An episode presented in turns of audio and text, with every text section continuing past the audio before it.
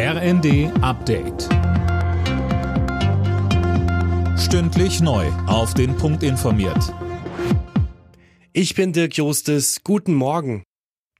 Die G7-Staaten wollen hunderte Milliarden Dollar für Entwicklungsländer bereitstellen. Das ist beim Gipfel auf Schloss Elmau angekündigt worden. So soll dem wachsenden Einfluss Chinas in vielen Regionen entgegengetreten werden. Heute an Tag zwei stehen unter anderem Beratungen zum Krieg in der Ukraine an.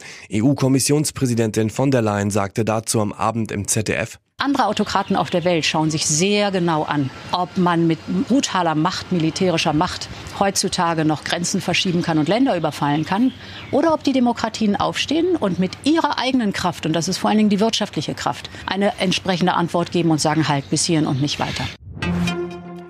Zwei Bundesländer gehen die letzten Schritte in Richtung Schwarz-Grün. CDU und Grüne in NRW unterzeichnen am Nachmittag ihren Koalitionsvertrag. Morgen soll dann Ministerpräsident Wüst im Landtag wiedergewählt werden. Für Mittwoch ist die Vereidigung des Kabinetts geplant. In Schleswig-Holstein stimmen unterdessen heute CDU und Grüne auf Parteitagen über den Koalitionsvertrag ab. Ministerpräsident Günther soll dann am Mittwoch im Landtag wiedergewählt werden. Die Türkei hat neue Gespräche mit Schweden und Finnland über einen NATO-Beitritt angekündigt.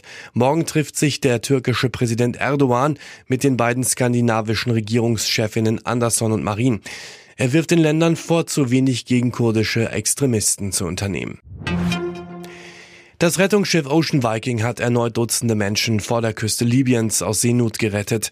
Weitere 75 Migranten wurden an Bord genommen. Insgesamt sucht das Rettungsschiff jetzt für 90 Menschen einen sicheren Hafen.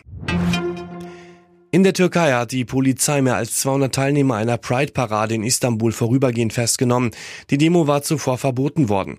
Hunderte Demonstranten versammelten sich dennoch gestern, um für die Rechte von Schwulen, Lesben, Bisexuellen und Transgendern zu demonstrieren. Alle Nachrichten auf rnd.de